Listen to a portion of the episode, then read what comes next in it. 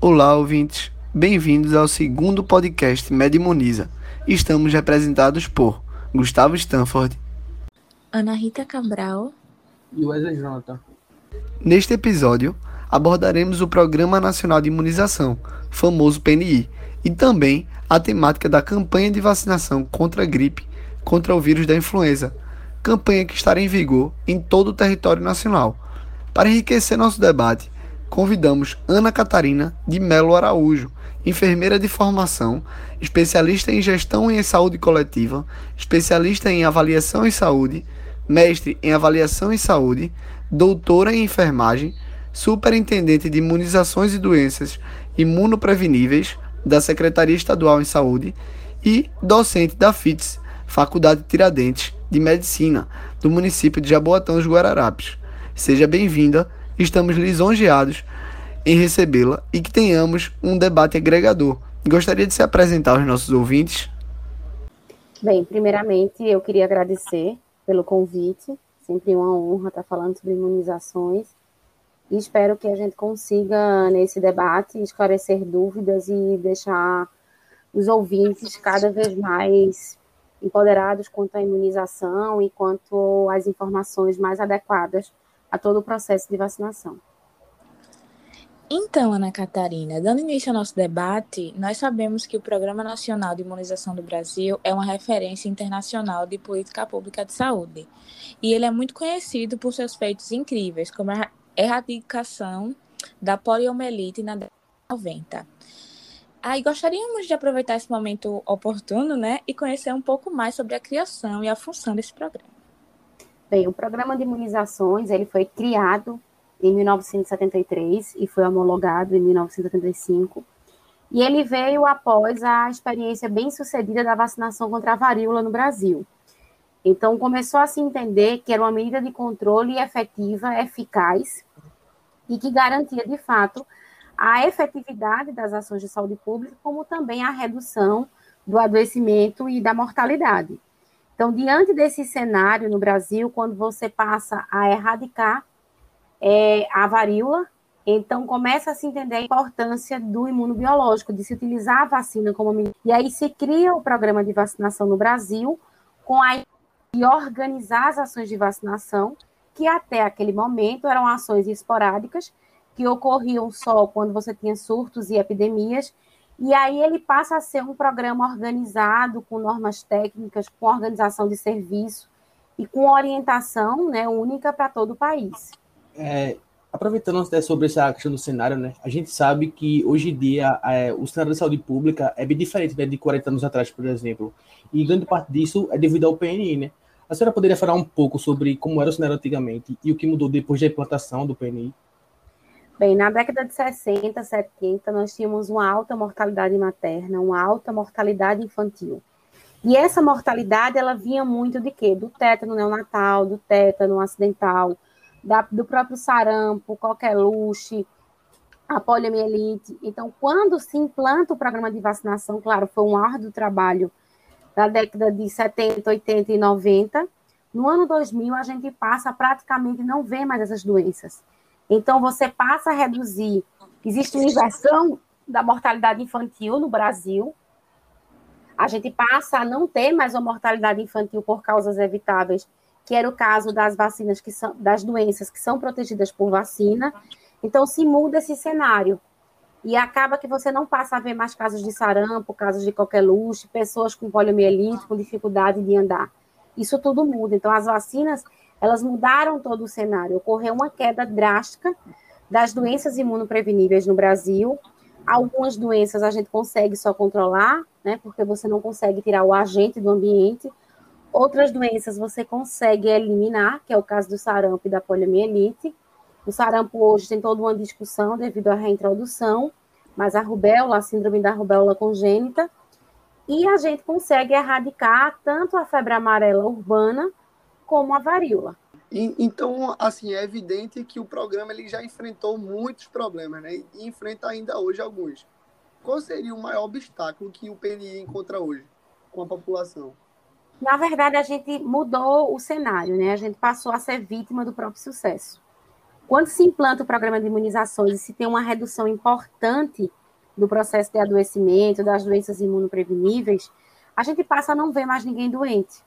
E o que é que acontece na prática? As pessoas pensam que vacinar não é tão importante porque você não vê mais ninguém doente. Então a gente passa a ser vítima do próprio sucesso. Então a gente consegue eliminar as doenças, mas para que a gente consiga manter esse patamar, a gente precisa manter essas altas coberturas vacinais. E é muito comum a gente escutar isso dos profissionais, claro, tirando essa, essa, essa situação da pandemia da Covid-19, as pessoas perguntam muito: é, realmente eu preciso vacinar se eu não tenho mais casos de poliomielite, se eu não tenho mais casos de sarampo? Se eu paro essa vacinação, eu vou ter problema, porque eu vou ter uma reintrodução. Né? A gente não conseguiu, exceto a varíola, você não conseguiu nem erradicar nenhuma outra doença imunoprevenível do mundo. E olha que varíola a gente tem esse vírus em laboratório. Então, a gente precisa manter essas altas coberturas vacinais. Então, essa manutenção é, é o nosso grande desafio. As pessoas falam muito no fake news, né? Que o fake news ele pode estar atrapalhando um pouco a vacinação. Na verdade, o fake news da vacina, ele é um fake news muito inventando campanha onde não existe, inventando situações que não existem. Mas por mais que se exista uma ideia de que esse fake news ele possa atrapalhar um pouco a vacinação, ele não atrapalha tanto aqui no Brasil, porque no Brasil se aceita muito bem. Eu vou usar o exemplo da vacina da Covid-19. No início se discutiu muito que o fake news podia atrapalhar a vacina, e muito pelo contrário. O que a gente vivencia hoje é uma grande procura. Na verdade, o que a gente sofre hoje é não ter vacina para todo mundo, que, o que esse seria o ideal. Então, a gente, na verdade, precisa garantir a manutenção de altas coberturas vacinais para, com isso, garantir que as pessoas não adoeçam novamente, não complique, não morram por doenças que a gente já eliminou na década de 90. É, como a senhora tá, citou já o Covid cobertura vacinal, eu gostaria de saber, assim, à frente dessa pandemia que a gente está vivendo, de Covid-19, o calendário vacinal, junto ao seu planejamento, foi criado específico para a situação pandêmica ou são diretrizes já estabelecidas que são seguidas e fiscalizadas? Veja, é, a gente já tem um padrão muito estabelecido para uma epidemia de sarampo, uma qualquer luxe, mas a gente hoje está percebendo que a gente precisa se reinventar, que nem sempre é como a gente fez a vida toda. Hoje a gente tem duas características importantes no enfrentamento de uma pandemia, de uma epidemia com vacinação. Primeiro, a população ela mudou. O perfil da população na década de 90 era, uma, era o pai que estava trabalhando e a mãe que ficava em casa levando seus filhos aos serviços. Hoje você tem os dois no mercado de trabalho. É muito comum a gente escutar de, de, de pessoas, né, dos, dos, responsáveis pelas crianças, de que é, não conseguem muitas vezes um tempo no seu trabalho para levar seu filho para fazer vacinação. Né? Essa mudança também tanto do, do comportamento da população, como a mudança do perfil de risco, isso também interfere bastante. E hoje a gente tem, como nós vacinamos muito as crianças ao longo do tempo, acaba que você começa a ter doenças como varicela em adulto. Claro que a vacina hoje pelo SUS ela não é disponibilizada para adulto, mas ela existe na iniciativa privada. Mas se a gente mantivesse aquela cultura da vacinação dos adultos, a gente não teria hoje adulto morrendo com tétano, adulto morrendo com sarampo. Então, hoje, um dos grandes, a grande, é, ver, ver novamente é que a gente é muito bom em vacinar criança e idoso, mas a gente não é bom em vacinar adulto jovem.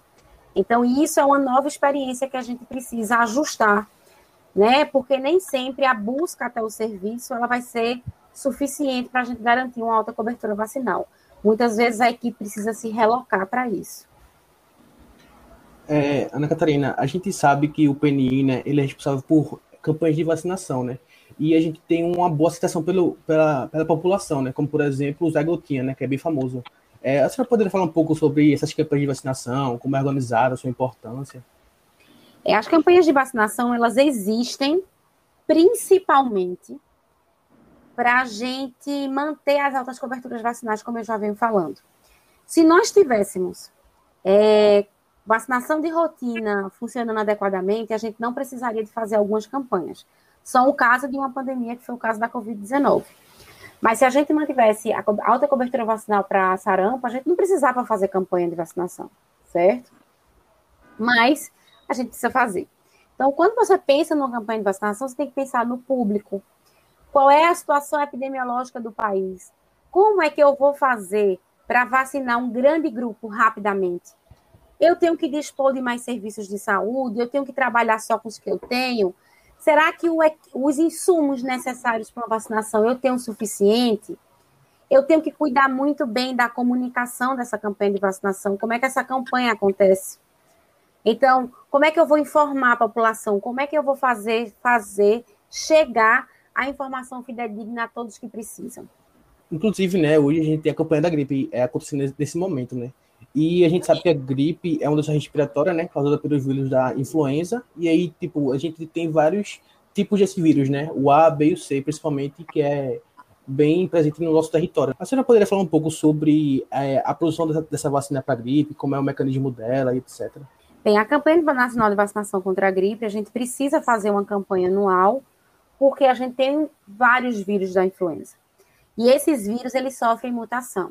Então, todos os anos, você tem unidades sentinelas de síndrome gripal em vários estados. Onde essa unidade tem um grande perfil de quê? Fazer o exame nessas amostras, para que essas amostras passem a identificar qual é o vírus que mais circula. E todos os países do mundo encaminham esses vírus para o CDC em Atlanta, que é o Centro de Controle de Doenças americano. E lá se é mapeado esses vírus. Então, muitas vezes você tem uma vacina para o hemisfério sul e para o hemisfério norte e uma vacina diferente para a Europa. Outra vez você vai ter uma vacina igual para todo mundo, porque a vacina do ano seguinte sempre vai ser em cima dos vírus que mais circularam. Geralmente, quais são esses vírus? É o vírus A, né, o, o da influenza sazonal, que é o influenza A, que é o H3N2. Nós temos hoje, que vem permanecendo desde 2009, o H1N1, o influenza H1N1, mas ele sempre tem sofrido mutações. Quando você pega esse, o nomezinho desse vírus, você sempre vai ver uma cidade diferente, ou Michigan, ou Atlanta. Por quê? Muitas vezes aquele nomezinho é o nome da primeira cidade onde foi encontrado aquele vírus. E a variação do influenza B, né? Nós temos dois tipos de vacina, a vacina trivalente e a vacina quadrivalente. A trivalente ela tem esses três tipos de vírus e a quadrivalente ela tem mais uma variação do tipo B, que é essa vacina hoje ela é só disponibilizada na iniciativa é, privada, o SUS ainda não trabalha com ela, mas por mais que o SUS trabalhe com a vacina trivalente, a gente ainda consegue muito reduzir. Qual é o grande objetivo? Cada campanha ela tem um objetivo diferente. Qual é o grande objetivo da influenza? É, na verdade, o que a gente quer com ela, quando a gente vacina, porque a influenza ela tem uma característica de vários vírus, né? A gente começa a vacinar onde, quando o vírus já estava circulando. E a gente começa a vacinar quando o vírus já estava circulando, porque é quando sai, de fato, a produção da vacina, certo? Geralmente, esses vírus para a vacina do ano seguinte, eles saem no mês de outubro, setembro, outubro. Né? E aí os laboratórios passam a produzir a vacina do ano seguinte com essas novas cepas sendo que o nosso grande objetivo é reduzir internação, óbito, a complicação pela pneumonia. E, claro, mitigar a transmissibilidade da doença. Então, esse é o grande objetivo. Então, por isso que a gente trabalha com grupos prioritários. Quando a gente pensa na campanha da Covid, no primeiro momento, a gente queria vacinar os grupos prioritários para reduzir internação e óbito, trabalhar, é, vacinar os serviços essenciais para que esses serviços voltem a funcionar, mas a gente sabe que foi o que a gente começou a fazer agora. A gente precisa vacinar a população como um todo. A vacina hoje no Brasil é disponibilizada até 18 anos, para que a gente consiga mitigar essa transmissibilidade, que é o quê? É reduzir a velocidade de transmissão desse vírus, para que a gente possa pensar em voltar à nossa normalidade. É, essas vacinas da gripe, né? Elas têm um efeito colateral que é bem conhecido, algo que a gente tem que se preocupar? Veja, a, a vacina da influenza é uma vacina muito bem tolerada. Às vezes as pessoas falam de uma dor local, né, uma febrezinha, mas isso é dentro do esperado. Uma reação leve é o que a gente chama de uma reação autolimitada. É uma cefaleia, é uma dor no local da aplicação, é uma febre. E quando eu digo que ela é autolimitada, que com dois, três dias ela se encerra. Quando eu tenho ainda a permanência disso, aí eu preciso investigar. Eu preciso saber se esse é realmente uma reação, uma tem relação causal com o processo de adoecimento ou não. Ou com, com a vacina, desculpe. Ou não, ou é o indivíduo que está doente já. Mas a vacina é muito bem tolerada. A vacina da influenza, é, nós tínhamos um, um, uma notificação maior de reações locais quando a gente utilizava ela em subcutânea. Hoje a gente trabalha com ela intramuscular. E o fato de você administrar a vacina intramuscular, você reduz muito as reações adversas locais. Diante da pandemia, assim, é identificado algum déficit na busca das pessoas assim, em relação à vacina, a busca para a vacinação, é, assim, sendo importante também a gente enfatizar todo aquele processo né, de proteção específica de cada vacina. E a, às vezes as pessoas pensam que a vacina da, da, contra a gripe vai prevenir contra o vírus da SARS-CoV, mas não é dessa forma, seria uma proteção individual, não é? É, quando a gente pensa em campanha de vacinação, a gente sabe que tem algumas vacinas que elas trazem a imunidade de rebanho, que é o caso da poliomielite, né? a vacina da meningocose, que é uma vacina que ela diminui o estado do portador, então ela tanto diminui adoecimento, como ela diminui aqueles indivíduos que são portadores de meningococo, mas que passam a não transmitir mais. A vacina da Covid-19 para a Pfizer, ela já vem discutindo isso do fabricante, da fabricante Pfizer, né? Para a influenza, o que a gente percebe é que realmente ela dá uma. Ela reduz bastante essa transmissibilidade, certo? Então, ela acaba protegendo os indivíduos que não estão doentes. Quando a gente vacina na influenza criança, por que, que a gente vacina criança? Porque criança, ela passa mais tempo transmitindo o vírus da influenza. E se ela transmite mais, ela contamina mais pessoas. Quando eu vacino criança e ela não adoece, eu vou reduzir essa possibilidade de adoecimento de mais pessoas, que aí podem ser adultos, adolescentes, idosos. Isso justifica o fato de alguns grupos serem prioritários até, não é? Exatamente. Quando a gente define grupo prioritário, a gente vai muito em cima de quem? É, quem são as pessoas que quando adoecem morrem mais? Isso é a primeira coisa, certo? Quem são as pessoas que, se a gente vacinar, vai proteger indiretamente outro grupo? Quem são aqueles grupos que, se eles adoecerem, você tem uma quebra no funcionamento dos serviços? Então, a gente vai criando critérios para ir avançando. O ideal seria a gente vacinar a população todinha com influenza. Esse seria o sonho do consumo, certo? Mas como a gente não tem hoje laboratório com capacidade suficiente para ofertar a vacina para toda a população, a gente acaba tra trabalhando com grupos prioritários que assim a gente já consegue diminuir é, um volume importante de adoecimento. É, aproveitando que puxamos do nosso debate o assunto influenza e corona, é, as pessoas que fazem parte do grupo prioritário para vacinação contra influenza e que ainda não foram vacinadas contra corona, nós sabemos que a dose contra a Covid deve ser priorizada e depois de 14 dias é, tomar a dose contra a influenza. Mas se a pessoa contraiu o vírus da influenza, ela precisa esperar um tempo diferente para tomar do Covid ou é realmente 14 dias? Veja, quando você adquire o vírus da influenza, o que a gente faz, na verdade, é não, vacina, não administrar uma vacina quando o indivíduo está com, com alguma doença aguda, alguma infecção aguda, certo? E a gente faz isso, não é que vá comprometer, mas essa decisão ela vem muito em cima para que os sinais e sintomas não sejam confundidos com uma reação adversa da vacina. Então, na verdade, a gente espera o indivíduo melhorar o quadro clínico dele e administra como uma forma de precaução. Certo, então não tem essa estimativa preconizada, não, não é? Seria, no hum. caso, mais olhar o caso clínico e o paciente Exato. o próprio médico, não é? Exatamente. É isso mesmo, é fazer um acompanhamento médico. É, Ana Catarina, é, falando um pouco sobre a distribuição dessas vacinas, é, a gente vê hoje uma corrida, né, para a produção da vacina do Covid, né, e a gente vê várias empresas privadas né, participando disso, né. É, de maneira geral, as vacinas do Brasil, como é que elas são produzidas? Existem laboratórios brasileiros, existem empresas privadas parceiras do governo, etc. É, o Brasil ele tem uma política de ser autossuficiente para a imunização. Então, no Brasil, toda vez que se define a implantação de uma nova vacina, ele sempre está atrelado a isso a transferência de tecnologia. O que é isso? O país passa de um a dois, três, cinco anos comprando daquele laboratório produtor, por mais que os laboratórios brasileiros, que é o Instituto Butantan e a Fiocruz, passam a enfrascar esse, essas vacinas, mas daqui a pouco ele precisa ser produtor disso. Quando o Brasil passa a ser produtor, ele consegue ampliar o volume de vacinas, ele consegue ampliar o número de pessoas vacinadas. Essa é a política que o país trabalha, né? Se a gente pegar para a Covid-19 a vacina AstraZeneca, a Fiocruz agora já conseguiu até autorização para produzir o IFA.